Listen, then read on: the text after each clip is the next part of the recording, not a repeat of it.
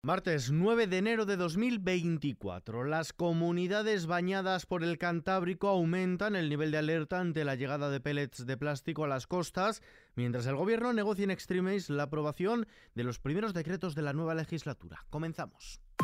XFM Noticias con Ismael Arranz. ¿Qué tal? Los pellets de plástico alcanzan la costa cántabra. Pellets similares a los localizados en las playas de Galicia han sido encontrados ya este martes en los arenales de Cantabria, según adelantan tanto desde el gobierno regional como desde el Ayuntamiento de Santander, en cuyos arenales se han encontrado estos microplásticos. El Ejecutivo cántabro ha elevado a nivel 2 su plan territorial de emergencias de protección civil para pedir al gobierno central su intervención en alta mar y evitar la llegada masiva de pellets a la costa de la comunidad autónoma que también ha alcanzado ya Asturias. El Principado doblará en las próximas horas el número de efectivos con la incorporación de medios del Ministerio de Transición Ecológica para la retirada de los pellets de plástico que ya se extienden en mayor o menor medida por toda la franja costera de la comunidad. Alertado de ello también, el gobierno vasco no esperará a que estos residuos toquen tierra, activará un plan de emergencia marina y tratará de recogerlos en alta mar. Por cierto, que Galicia elevará también el plan territorial de por contaminación marina accidental al nivel 2 por los vertidos de pellets de plástico que han llegado a las playas de la comunidad, según ha anunciado el presidente de la Junta, Alfonso Rueda.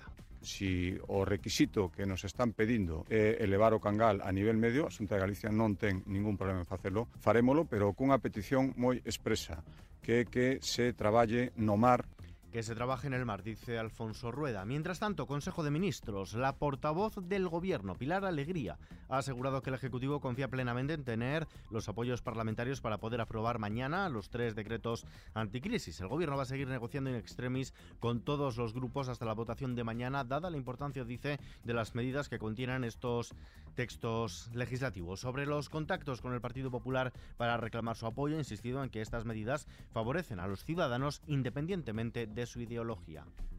Tiene claro el objetivo por el que estamos, que es el primer momento. El Gobierno tiene claro el objetivo por el que estamos, que es trabajar cada día por mejorar la vida de los españoles y de las españolas a través de ese proyecto que estamos desplegando con una agenda transformadora que, como digo, busca el objetivo de mejorar la calidad de vida de los españoles y de las españolas, con medidas absolutamente fundamentales para la ciudadanía de este país. Por su parte, Freijo abre la puerta a salvar algunas medidas del gobierno. El líder del Partido Popular, Alberto Núñez Feijóo, ha asegurado que no irá al rescate del presidente del gobierno, Pedro Sánchez, para evitar que decaigan estos reales decretos, pero ha anunciado que su partido sí que salvará algunas medidas, aquellas que comparta en el caso de que el Ejecutivo no logre convalidarlas. El Partido Popular no impedirá que los reales decretos decaigan este miércoles si el gobierno no logra finalmente el apoyo de sus socios y en concreto de Junts, pero si finalmente no se convalidan, presentará iniciativas propias para mantener aquellas medidas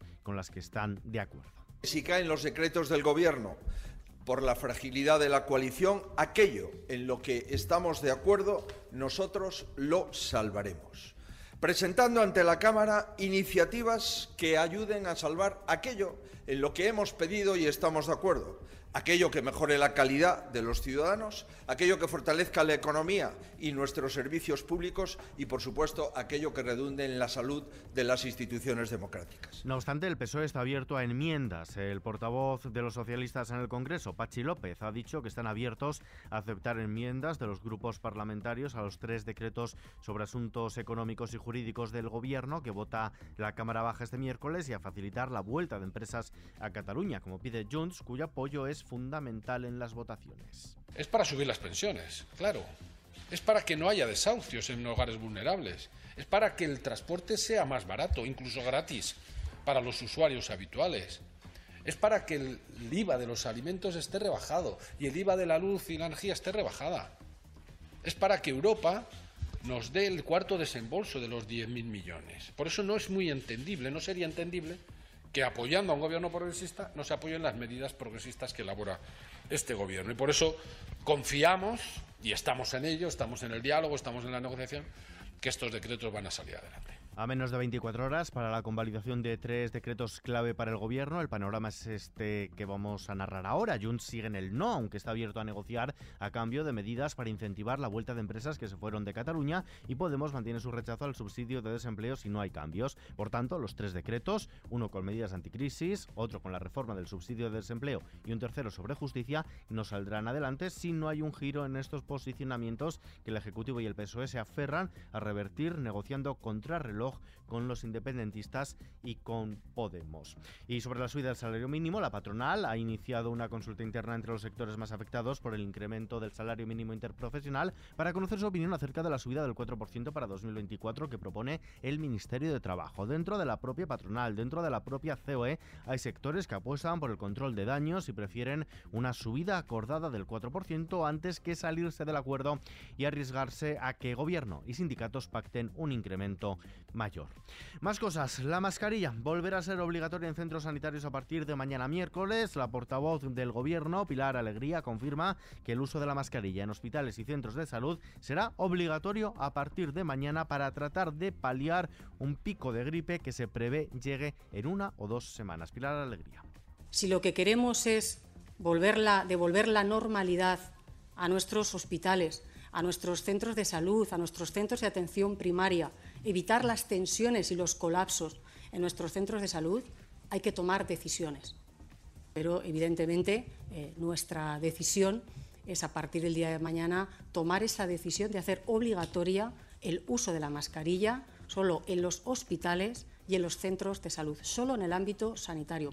Fuera de nuestras fronteras, Francia ya tiene nuevo primer ministro. Sin sorpresas, Emmanuel Macron ha nombrado como nuevo primer ministro al actual responsable de educación, Gabriel Attal, que a sus 34 años se convierte en el jefe de gobierno más joven de la Quinta República Francesa en sustitución de la dimitida Elisabeth Borne. Macron recurre así a uno de sus ministros de mayor confianza que incluso ha llegado a sonar como potencial del fin del presidente y cuenta con experiencia también como portavoz del gobierno. También fuera de nuestras fronteras, Ucrania se prepara para una defensa activa en el campo de batalla en 2024, ya que aspira a minimizar el avance ruso y socavar aún más la presencia enemiga en Crimea, a la par que espera una mayor asistencia de sus aliados y trata de incrementar su propia capacidad para librar una guerra prolongada de manera eficiente.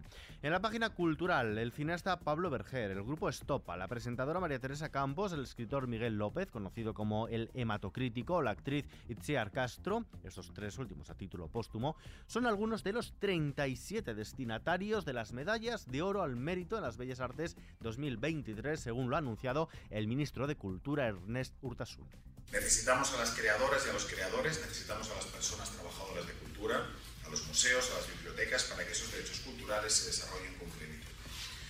Con estas medallas, por lo tanto, reconocemos y premiamos esa labor, porque sobre ella se construye ni más ni menos que nuestro rico, tejido cultural. Y reconocemos también algo muy importante, la libertad de expresión que permite aquí y allá, en cualquier rincón de España, que la cultura tenga lugar. En los mercados, el nuevo ministro de Economía, Carlos Cuerpo, ha pedido prudencia ante el derrumbe bursátil que está sufriendo Grifols después de que el fondo Gozan Research acusara a la multinacional catalana de moderivados de manipular sus cuentas. Los laboratorios han cerrado la sesión dejándose por el camino un 25,91%, lastrando al selectivo español. El IBEX 35 ha bajado el 1,46% hasta perder la cota de los 10.100 puntos. Cierran los 10.060 enteros. El euro se cambia por un dólar con 9 centavos. Vistazo ahora a la previsión del tiempo. La presencia de una dana sobre el Cantábrico junto a la formación de una borrasca en el Mediterráneo dejará en las próximas horas un escenario de lluvia y nieve en amplias zonas del país. Para mañana miércoles se prevén precipitaciones generalizadas con menor probabilidad en el sur y en el oeste y con mayor intensidad en Cataluña y Baleares. Nieve en áreas de Aragón, Castilla y León, Cataluña, Navarra, La Rioja y País Vasco. Precipitaciones que serán más abundantes durante la tarde en el este de Cataluña y Baleares. Nieve por encima de los 500 o los 600 metros en el interior del País Vasco y Navarra De los 700 o los 1000 metros en el norte de la Ibérica y Pirineos. En la cordillera cantábrica la cota irá descendiendo hasta los 700 o los 900 metros, aunque las precipitaciones irán perdiendo intensidad, mientras que en el sistema central y en las sierras del sur y del este de la Ibérica la cota se situará en torno a los 1200 o los 1400 metros. Las temperaturas máximas aumentarán en el oeste y litoral mediterráneo. Por capitales de provincia, el día más cálido lo pasarán en Málaga con 19 grados, seguido de Sevilla, Almería, Murcia y Cádiz con 17, mientras que en el centro peninsular, Madrid y Guadalajara marcarán 9 grados. El día más frío lo pasarán en Pamplona y Burgos, donde los termómetros registrarán 3 y 4 grados de máxima respectivamente. Y terminamos.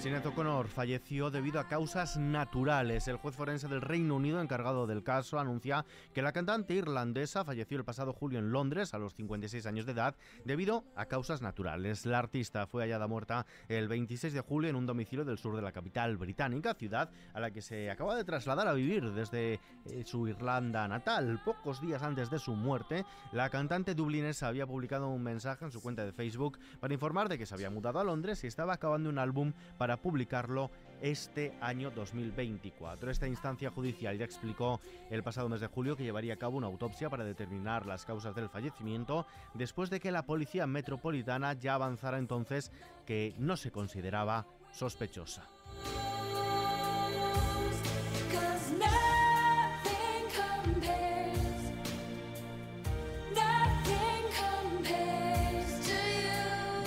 Esta noticia, que por cierto se encuentra también en nuestra web xfm.es, nos despedimos por hoy, pero la información continúa actualizada en los boletines de XFM y ampliada aquí junto a los audios del día en nuestro podcast XFM Noticias. JL García en la realización, un saludo de Ismael Arranz, hasta mañana.